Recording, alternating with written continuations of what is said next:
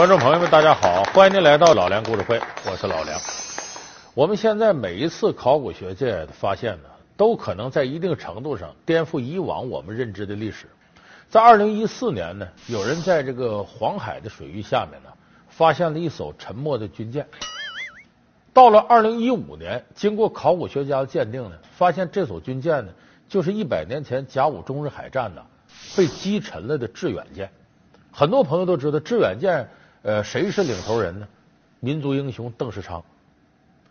那么这个事情呢，也在这个考古学界乃至舆论界引起了很大反响。因为大家不要忘了，二零一五年是抗日战争胜利七十周年，而二零一四年呢是甲午中日海战的一百二十周年。那么尽管过去了这么多年了，很多中国人对甲午中日海战依然有着非常深厚的情结。为什么呢？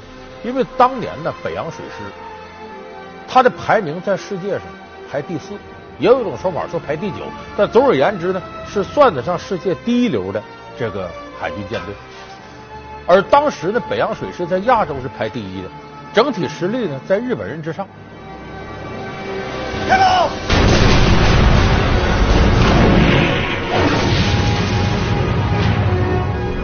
那为什么甲午中日海战中国的水师被打成这个德行呢？稀里哗啦了。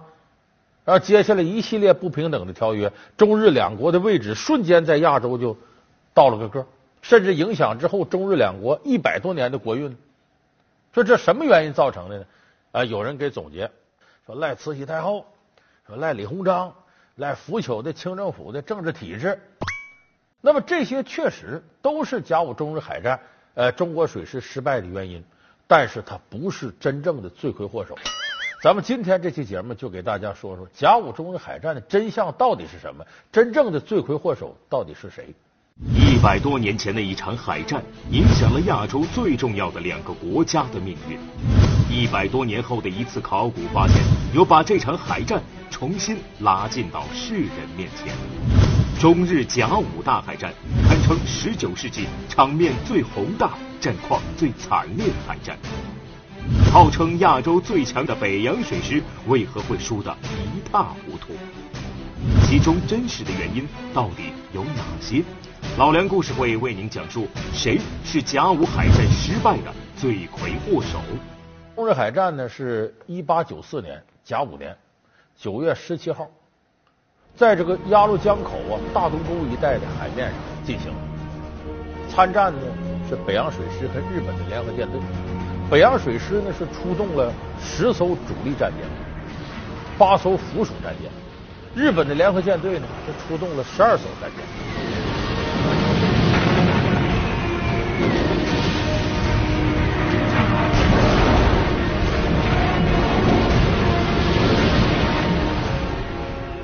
那么双方一场激战打了五个多小时，北洋水师的这个致远舰、经远舰。呃，广甲舰等等，总共有五艘军舰被击沉。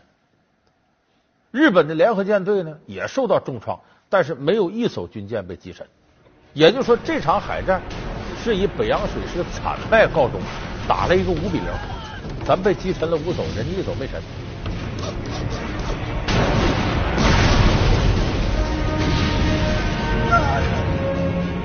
打不下，老大打不下。所以，正是这一战呢，北洋水师再也不敢出头了。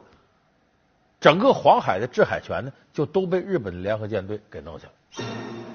那么前面咱们说，当时这个中国的北洋水师呢，号称是世界第四、亚洲第一，比日本实力强。那可为什么打成这个结果呢？有人就当时给总结说，一个最为重要的原因呢，得赖慈禧太后。说怎么赖慈禧太后呢？说慈禧太后啊，为了过六十大寿，要修颐和园。修颐和园呢，得钱呢。说这里头修颐和园总共得花一千多万两银子，其中有六百多万两银子是从大清水师，就我们说海军经费里头挪出来的。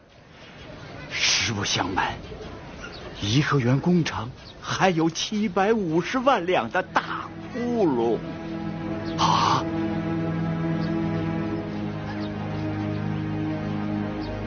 去寻这七百五十万两银子？上哪儿去寻呢？哎，办法我倒苦思了一个，只是少泉呀，只怕你要担当些委屈了。哎呀，只要能排除王爷烦恼，红章受点委屈不算什么。王爷只管吩咐，却只在两个字上打主意。哪两个字？水师。那么是不是这样呢？咱们给大伙具体分析一下，慈禧为什么她要修颐和园呢？这个慈禧这个女人呢，咱都知道是晚清最有权势的女人，可是她也是个命苦的女人。为啥？你看，十几岁进宫，跟了咸丰皇帝，从兰贵人开始，一点点到两宫太后之一。二十多岁的时候，咸丰帝死，说白了，二十多岁他老头就没了，丈夫就死了，一守寡守四十多年。然后呢，到了四十多岁的时候呢，人到中年了，儿子没了，同治皇帝死了，就中年丧子。就说他这个命，你看着其实挺苦。你再看他整个的这个职业生涯，在一八六一年，我们都知道这个英法联军那个时候啊，一八六零年进北京，把这个圆明园一把火给烧了。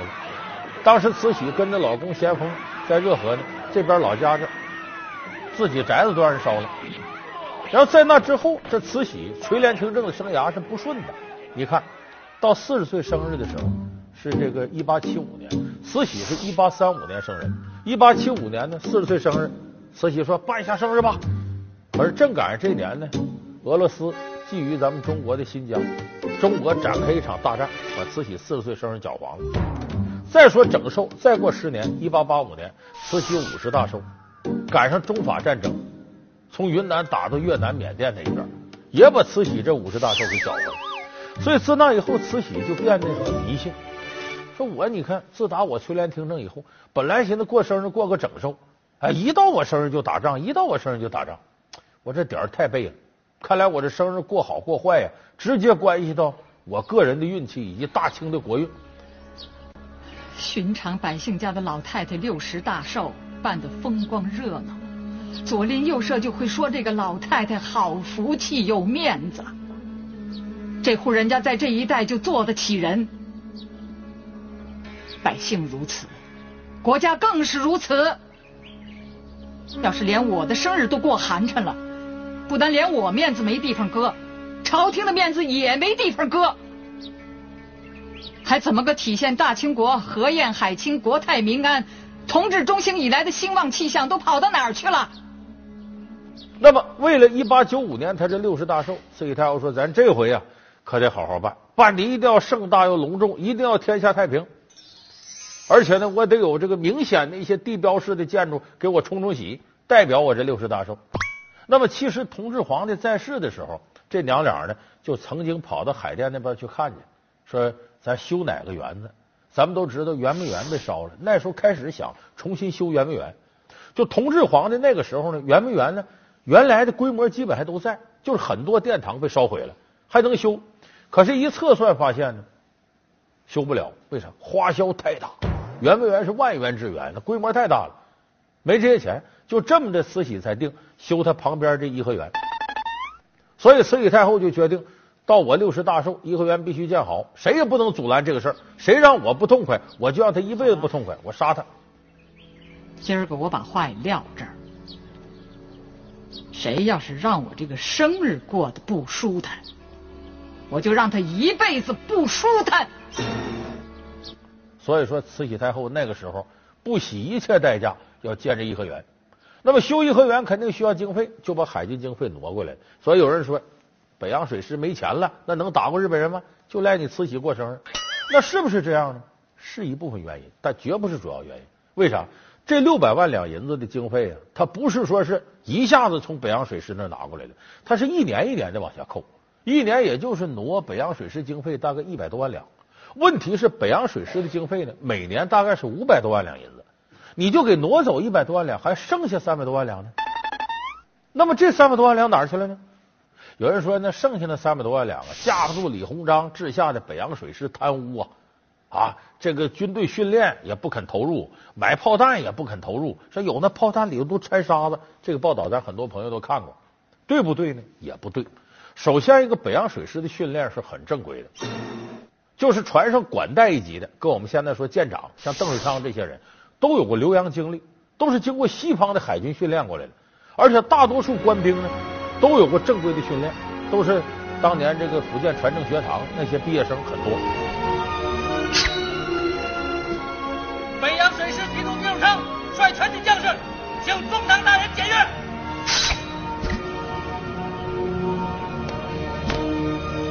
应任铁甲舰管带刘步山毕业于英国皇家海军学院。正任铁甲舰管带林台增毕业于英国皇家海军学院。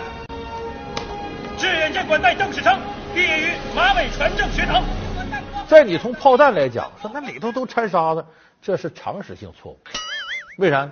当时炮弹有两种，一种是添火药的，以爆炸为主的，带来杀伤；另外一种就是要添沙子，通过这个打过去，使对方的战舰被贯穿，打出洞来，然后水灌进去，让你这个战舰就沉没。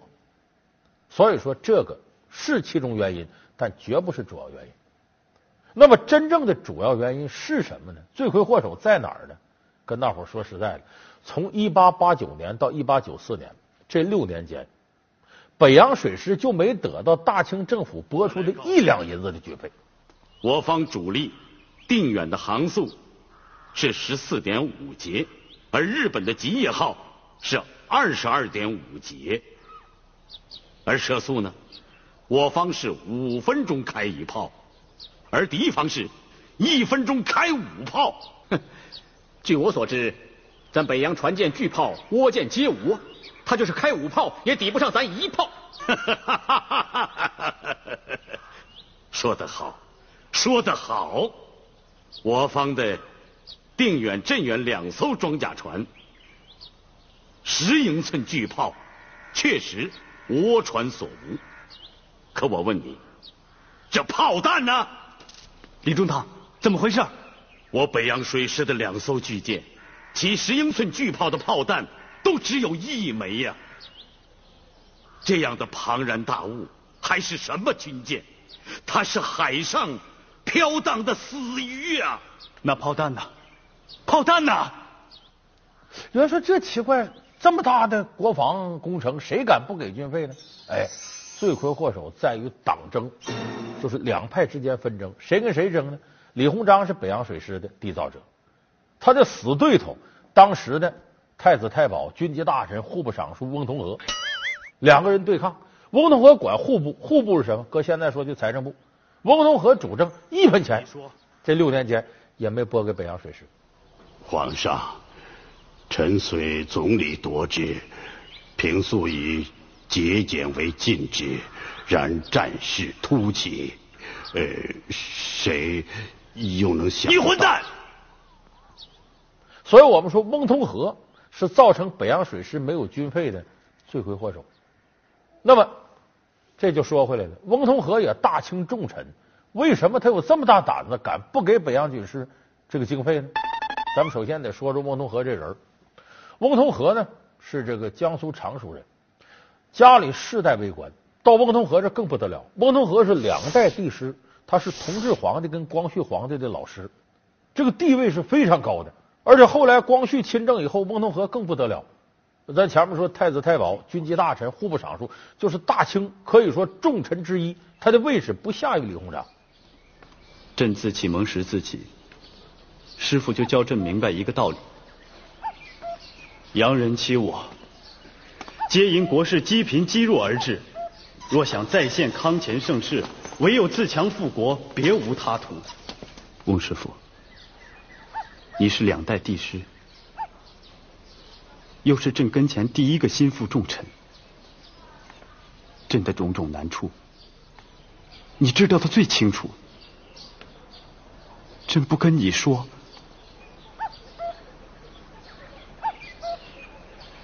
朕又跟谁说去？皇上。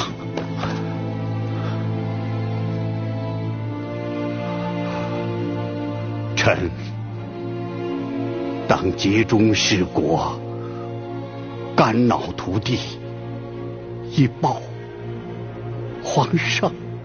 而翁同龢这个人在历史上呢，你想当皇帝的老师，那学问肯定不能差了，学问很大，而且翁同龢的书法是一绝，字写的特别好。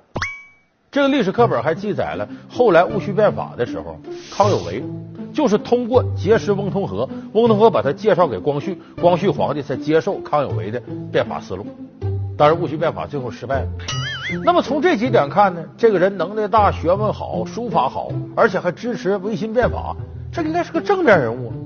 可是恰恰相反，翁同龢在满清末年的时候是特别善于玩权谋之术的。而且睚眦必报，心胸狭窄，也就是玩弄权谋之术，可能晚清没有人比他更厉害。但是你要说他是百分之百的坏人呢，也不是。他对光绪皇帝忠心耿耿，就是历史和人性有时候就非常非常复杂。那么我说到这儿，说翁同龢为什么就敢克扣啊北洋水师的经费，甚至这都不是克扣，就我一个子儿不发给你呢？这在当时是有历史条件的。就是一八八九年，光绪皇帝十八岁了，在他成年之前呢，都是慈禧太后垂帘听政。那么光绪亲政了，慈禧太后愿意不愿意的也把权力给交给光绪。那么光绪一上来呢，这时候就出现了两派，帝党和后党，就皇帝这一派，太后这一块。那么光绪为了壮大自己力量呢，他一定得用自己人，用谁呢？用自个儿老师最顺手啊，就直接把翁同龢提拔到很重要位置。嗯，生府主管户部，以后还要多多仰仗啊！李中堂，仰仗二字万不敢当。哎，北洋水师经费短缺，这就要仰仗。事关国家，翁某敢不殚精竭虑？只是我有一事不明，哦，还想请教李中堂啊，请讲。北洋水师经办六年，耗银三千万两。李中堂一边说他已成为远东最强大之水师，一边又屡屡向朝廷索要军费，甚至拿出日本小邦来吓唬人。这样做岂不是自相矛盾吗？那么光绪亲政之后呢？这时候大清有两件大事要办。第一件大事呢是光绪大婚，得结婚。皇上大婚是他亲政一个最重要的仪式。第二件大事呢，就是前面我们说的慈禧太后修颐和园，为六十大寿做准备。那么这两件事哪个大呢？都很大，但是明显慈禧太后当时还在控制着整个这个势力，所以说慈禧太后修颐和园这个事儿比光绪大婚还重要。那么这个时候翁同龢主政了，又是户部尚书管钱，那给光绪帝操办大婚是他的职责，这得用钱。给慈禧太后修园子更得用钱，而且在他心里都认为慈禧太后修园子更重要。为啥呢？这可不光是慈禧太后掌握权力，这里头的学问深了去了。翁同龢是帝党，他是完全支持光绪亲政的。可是这时候慈禧呢还捏着光绪，权力还在。你别看不垂帘听政，那么怎么办呢？啊，如果要让慈禧远离权力中心，那光绪权力不就大了吗？所以这个时候你要把颐和园修好了，慈禧老佛爷不就到那边待着去了？对，所以这权力这边不就基本都控制到光绪手里了？什么叫宫中？何况呢？你给他园子修好，还能表示光绪对自个儿这个母后很孝顺，一举多得。所以翁同龢这事想的非常深。那么好，给慈禧太后修园子头等大事，光绪大婚二等大事。那这些大事要办，不得钱吗？这钱从哪儿来呀？大清当时国库空虚啊。想来想去呢，哎，海军经费就北洋水师经费，把这个挪过来。有人说这户部尚书这么大权力吗？那国防的事可是国家头等大事啊，说把钱挪过就挪过来吗？哎，这也有历史背景。什么背景呢？我们说李鸿章啊，一八七五年开始建北洋水师，到这会儿功夫呢，这已经是这个十多年了，钱花了几千万两银子，那总得是像。皇上啊，向太后证明一下呀！我这银子花的值啊！那怎么证明呢？天天这个往上吹，我这水师世界上咱比不过英法，啊，但是在亚洲咱绝对老大。那日本跟我们差的很远。这大清海防啊，在北洋水师照顾之下，那就江山永固。光吹不行啊啊！也是请像李莲英啊，呃，还有醇亲王这些人呢，到这个舰上视察，回去跟慈禧老佛爷说怎么怎么牛，怎么怎么好。王爷请看，那就是靶船呐、High explosive shell! Fire!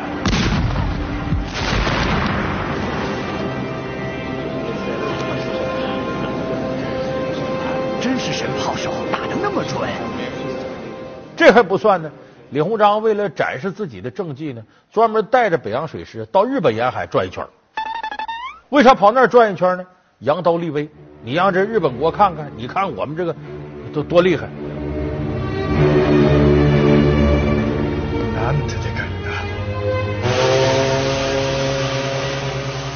结果把日本人给吓的，为啥没见过？我们身边大清水师这么强大吗？那阵日本是这个明治维新之后，全面走这个西方资本主义道路，也正是百废待兴，但是他的水师确实没有中国北洋水师这么强大，所以把日本人吓的说：“哎呦呦，这可干不过他。”那时候就激起了全日本上下老百姓捐款，干嘛？建立日本的这个海军舰队。これは欲しいんだ早くイギリス駐在している大使連邦を撃ってこの軍艦を変えよしかし海軍の軍費がもうありません寄付だよ僕も含めて政府全体が可能で高級の10分の1を寄付しろ はい所以日本的联合舰队是在北洋水师刺激之下发展壮大的。那么转这一圈起到了吓唬敌人的作用。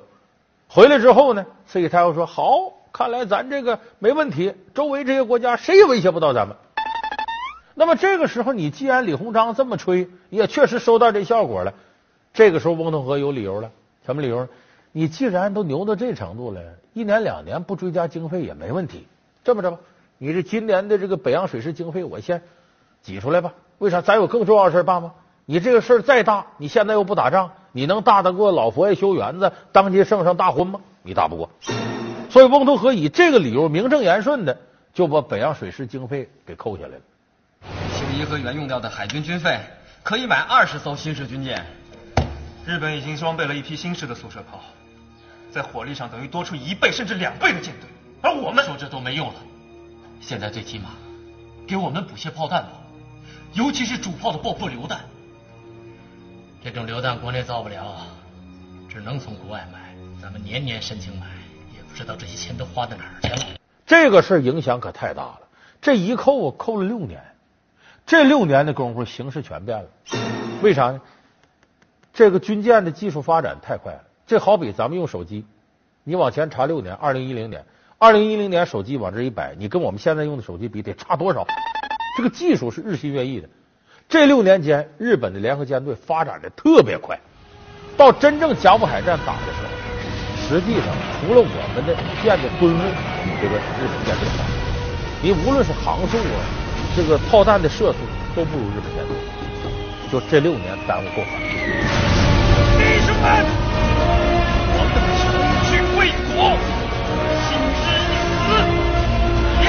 臣之言。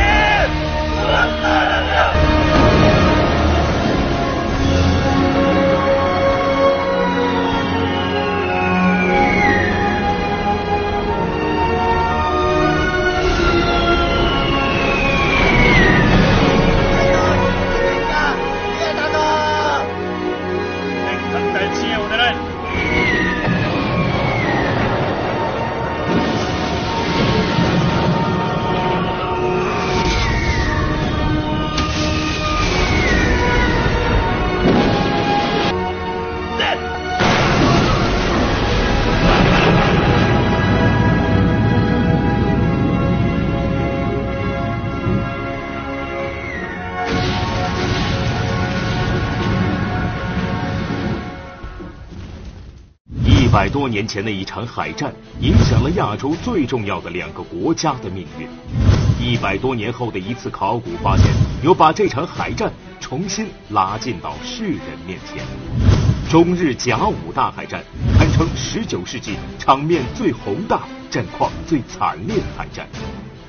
号称亚洲最强的北洋水师为何会输得一塌糊涂？其中真实的原因到底有哪些？老梁故事会为您讲述谁是甲午海战失败的罪魁祸首。有人说不说挪一年吗？说这一年大概这五百万两银子没发下来，也对，怎么后边这五年都给挪了呢？都给挤占了呢？哎，这个就不光是翁同龢以这个北洋水师啊，可保大清无虞，天下太平，不光是这个借口，还有另一个非常深的原因。什么原因？翁同龢和李鸿章是死对头，我诚心整你，这就是党争的核心。两个人是死对头，说有什么证据呢？有一副很有意思的对联，叫“宰相合肥天下瘦，司农常熟世间荒”。就当时说是翁同龢呢，嘲笑李鸿章，说你李鸿章是安徽合肥人，位置相当于宰相，说你呀当着宰相你自己肥了，这一语双关嘛。他老家合肥，整个这个天下呀都让你给搜刮的瘦骨嶙峋，叫“宰相合肥天下瘦”。李鸿章反击他：“你是江苏常熟人啊，你自己地种的熟了，人家地却是荒地了。这宰相合肥天下瘦，他对司农常熟世间荒。就通过这个就看出两个人针尖对麦芒。所以到后来，翁同龢管户部之后，一开始借着说北洋水师很强大，用不着给军费了。到后来就是啊，又修园子又什么的，我就故意的，我就不给你这个经费。后边五年，李鸿章多次找翁同龢要。翁同龢不给，你要吧？要钱没有，要命有一条。户部已经空了，没钱我搁什么给你？他就诚心和李鸿章作对。嗯翁师傅是在我北洋水师成军之后才当上户部尚书的吧？那年皇上亲政，呃，对，你说的不错。在翁师傅主管户部之前，我北洋水师的银子。可是一毫不缺，嗯。可从此以后，你翁师傅可给北洋拨过一钱银子？如果有银子，我自然会拨给你的嘛。是啊，开头我也这么想，谁能没个难处呢？我就一声不吭的等着。可从此。我北洋水师五年没买过一发炮弹，翁师傅，这不出事儿便罢，真要是出了事儿，你担得起吗？嗯，而且这个作对一直持续到甲午海战之前。这个甲午海战之前呢，双方山雨欲来要打起来。中国历史上有个现象，一般都是文官主和，武官主战。你看赤壁大战，周瑜要打，张昭不主张打。可是到这时候倒过来了，翁同龢这文官主战，李鸿章这武官倒态度暧昧。日本就要开战，朕意已决，誓与倭寇血战到底。皇上圣明，我大清必胜。皇上万万不可，敌情未明，我军不可轻于一掷啊！倭寇已经欺负到家门口了，我军示弱。国威何在呀，皇上，两军交战不是争的义气，争的是战略战术啊。目前英俄正在调停，虽然我不必抱有希望，可是能能拖一天是一天，拖他个旷日持久。皇上，只有拖下去，我军才有必胜的把握。为什么呢？这里还有一个大的背景。就是其实两次鸦片战争啊，没有把大清统治者给打醒，因为在两次鸦片战争之后呢，中国开始洋务运动，洋务运动当时叫师夷长技以制夷，就说我呀把外国人的长处学过来，我好收拾他。就所有的反思层面就停留在我们为什么打不过英国人、法国人、俄国人？人家船坚炮利，哎，手巧不如家事妙，人家家务事比我们强，就没有触及到大清腐朽的政治体制。仅仅在那个层面，而且经过洋务运动之后呢，迎来了同治中兴啊，又开船厂，又开炮厂，又建北洋水师的，很多人就忘乎所以了，就以为我们现在强大起来了，我们可以不必在乎列强了。而且更重要一点呢，英国、法国我们在乎，你个小日本我在乎你？因为日本在那之前一直是中国的，可以说年年来贡、岁岁来朝的，没拿日本当回事所以一说日本要敢捋咱胡须啊，要咱跟打打。很多人认为打日本没问题，我们现在有这实力。我与倭寇之战，彼驱我直，理直者气壮，气壮者斗志昂扬。以我斗志昂扬的正义之师，战于失道寡助的无耻之徒，怎能不稳操胜券呢？而这翁同龢呢，也是在这个背景之下坚决主战，而且他主战呢有他的算盘，就是这个人为什么权谋很厉害，他算的很精，他算了几点呢？就打仗，清朝和日本打仗无外乎两种结果，或赢或输。你看，咱先说赢，打赢了太好了，为啥呢？光绪皇帝刚亲政。他是光绪手下的第一号大臣，那么帮助光绪呢？这仗要打赢了，一下子皇帝上来的权威立起来了，相对帝党的权力一定就大，自己也跟着得好处，是既得利益集团。所以打赢了，对光绪对自己只有好处没有坏处。那么说再打输了呢？万一要输了呢？也不要紧，自己的死对头是李鸿章，李鸿章管北洋水师，打仗是他打，要输了正好借这个机会弹劾李鸿章。你怎么管呢？这么强大水师也打输，那不就是一将不能累死三军吗？正好借这机会我收拾你。所以打赢了可以壮大光绪和自己的权势，打输了可以减除敌对党羽的羽力。这一战无论赢输，翁同龢稳操胜券，所以他是坚决的主战。而这个时候李鸿章不这么想，李鸿章认为不能打，为啥呢？第一个，六年没拨一分钱军费了。李鸿章在第一线，他最清楚北洋水师现在的战斗力什么样。我北洋水师有定远、镇远两艘军舰，其大也为倭船所不及。也正因为其大，吃水过深，行动迟缓。还有济远、经远、来远三船，其威力也不逊于敌船，但是年久失修，航速减缓。皇上，海上作战。如敌快我慢，则为敌强我弱，胜负不可知啊！所以李鸿章知道这仗不好打，胜算不高。所以一开始的时候，李鸿章呢缩到这个海湾里边，呃，旅顺的哪儿这么待着，轻易不出战。另外，李鸿章还有个想法什么呢？这跟他的一些战略策略有关。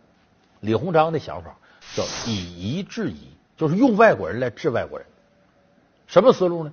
李鸿章很得老外欢迎，就外国人一谈判，非李鸿章莫属。为啥？李鸿章了解洋人，知道洋人想什么。他的策略就是什么呢？基本的策略啊，大清是就像一块肉似的，整不过这些列强。英国人、美国人、法国人、俄国人、日本人都想刀一块吃，可是他们可不是铁板一块。这些人担心他多吃一块，我就少吃一块。所以李鸿章要利用这些人的矛盾。和利益要求，让他们互相制约，从而更大限度的保护大清的利益。李中堂一味相信洋人调停，究竟能有几分把握？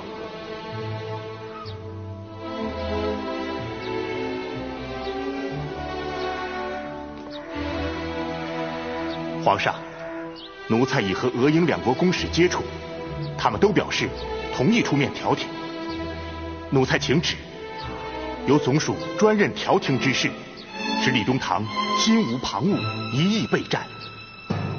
好吧，就这么办吧。当然，这听起来咱有点心酸。为啥？这咱等人方为刀俎，我为鱼肉啊！没办法，弱国无外交。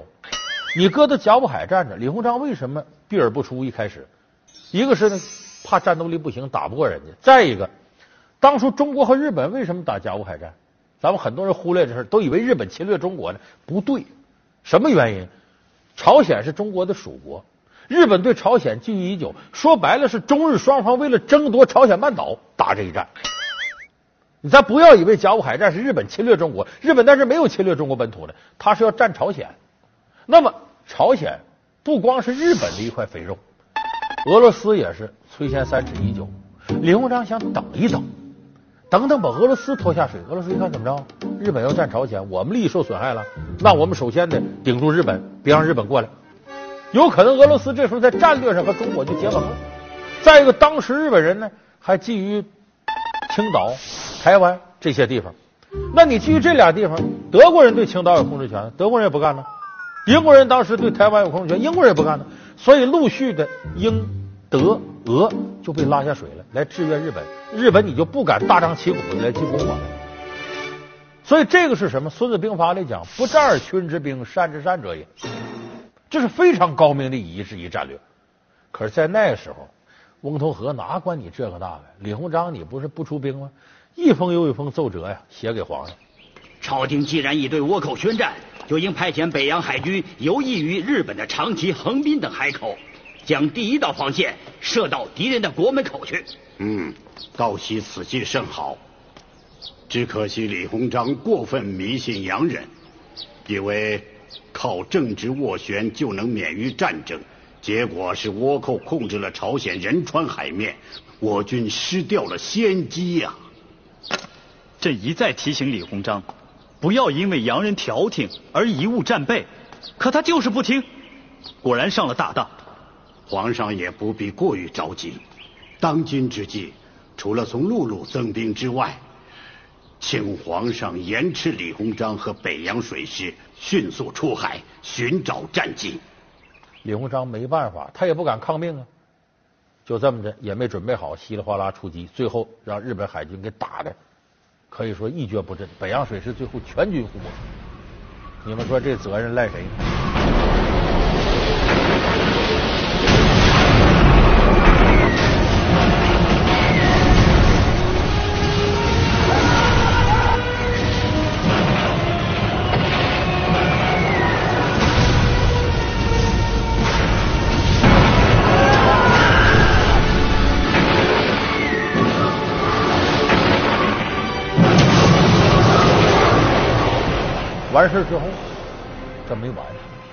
翁同龢一看北洋水师几乎全军覆没败了，他来了一个落井下石。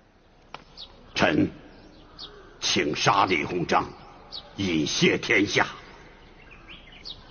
也不能把责任全推在李鸿章身上。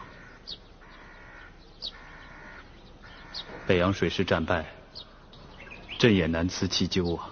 臣不能同意。战端未决，皇上已再三提醒李鸿章，不可过分依赖洋人调停。李鸿章不听，结果倭寇先发制人，我北洋水师已是输了一招。此后倭寇寻衅，皇上严斥我军主动出海，歼敌于国门之外。李鸿章。竟怀思胁诈，交往圣谕，不许出击，结果贻误战机，导致惨败。如此件件桩桩，哪一件不是皇上料事如神？哪一桩不是李鸿章罪不可赦？那为啥说李鸿章后来也没反驳呢？他也没法反驳。这战打败了，谁是主要负责任的？你是光绪代表大清向日本宣战的，而且请示了慈禧太后了。说白了，这更大的责任是光绪和慈禧太后啊，见识不明，判断不清，好大喜功啊。再加翁同龢这些人煽风点火，也就是说，真要承担战争主要责任的，那不得是光绪跟慈禧太后吗？中国历史就这特点，皇上是没责任的，皇上是好的，永远都是大臣是坏的，是奸臣。那好。这个事儿总要有人担责任，谁担？你李鸿章是第一线指挥，你不担谁担？所以李鸿章必须做这个替罪羊，而且他自己李鸿章很明白这个道理。这时候我就得背上这罪名，所以李鸿章我认了，就这么着。中塔，日本人已将被俘的北洋舰船编入他们的舰队，而镇远号上两个各重四吨的大铁锚被他们卸了下来。陈列在东京上野公园，作为日本海军战功的见证。中堂，曹旨裁撤总理海军事务衙门及海军内外学堂。中堂大人，朝廷下旨，将北洋水师官方印信前记一律缴销。北洋水师自此从朝廷的编制上一笔勾销。你看，我们今天把这个历史这扣抻一遍，你发现。如果翁同龢和李鸿章不是这个党争私仇，他把这个正常的海军经费发下来，不可能北洋水师在六年间没有得到任何的战略补给，没有什么新技术进来。就这是甲午海战，中国这个水师全军覆没、兵败的最重要原因。所以说翁同龢是罪魁祸首，一点不为过。而且这不是我们根据这个说老梁你信口雌黄糟蹋翁同龢，后边事儿还有一件经典的事例，就是戊戌变法之前的一个月，大清有个重臣，就恭亲王奕欣，人称鬼子六的六王爷，当年跟慈禧两个人合伙发动热河政变，才有垂帘听政。奕欣这时候呢病重，眼看就不行了。这时候慈禧出宫，跟着光绪两个人一块儿去看恭亲王奕欣。朕还想问六叔一件事儿：朝廷这些文武大臣，谁堪大用啊？李鸿章、张之洞，甲午战败，李鸿章虽然要负主要责任，但他是经世致用之才呀，久经磨练，不是那种就会耍嘴皮子的人能相比的。光绪一听有点失望，呃，六叔，那你怎么没推荐我老师呢？哎，就是翁同龢。这个时候，一心一听这话，眼泪又下来了。哎呀，皇上，万万不可，万万不可！皇上，你重用翁同龢，据九州之铁，不能铸此大错呀！据九州之铁，不能铸成大错呀！不能用它。这时候一说，拿纸笔来，拿纸笔来，把纸笔拿来了。为啥拿纸笔？他倒气儿倒不上来了。我给你写几个字儿吧，啥意思？就说翁同龢这个人是个什么人？刷刷点点，一心在纸上写了八个字，哪八个字呢？居心叵测，孤世弄权。啥意思？居心叵测不用解释了啊，孤世弄权，说他能够估计揣摩这个形势，然后运用权谋之术，达到个人的利益最大化。你别说了，翁同龢身为帝师，皇上和太后。都对他宠幸有加，但臣是将死之人，不把这话说出来，对不起我爱新觉罗的列祖列宗啊！六叔，所以这是恭亲王奕欣临终之前给光绪皇帝的忠告。居心叵测，孤事弄权，这八个字就是说翁同龢的。有句话：“鸟之将死，其鸣也哀；人之将死，其言也善。”这时候一心还有什么必要撒谎？这恐怕是当时朝廷重臣有识之士对翁同龢共同的评价。这个历史永远是复杂的，人性永远是复杂的。我们最忌讳非黑即白的判断历史人物。所以，观众朋友对这段历史要感兴趣，你可以呢看完我们这节目之后呢。找着历史资料，好好琢磨琢磨。我相信对您正确的认知历史、提升自己的这种历史思维会非常非常有好处。他是春申君黄琦的初恋情人吗？他是楚威王庶出的公主吗？他是芈姝身边的重要智囊吗？历史上真实的芈月到底是什么人？她与电视剧《芈月传》的差距有多大？老梁故事会带您还原一位真实的最牛太后芈月。感谢您收看这期老梁故事会，我们下期节目再见。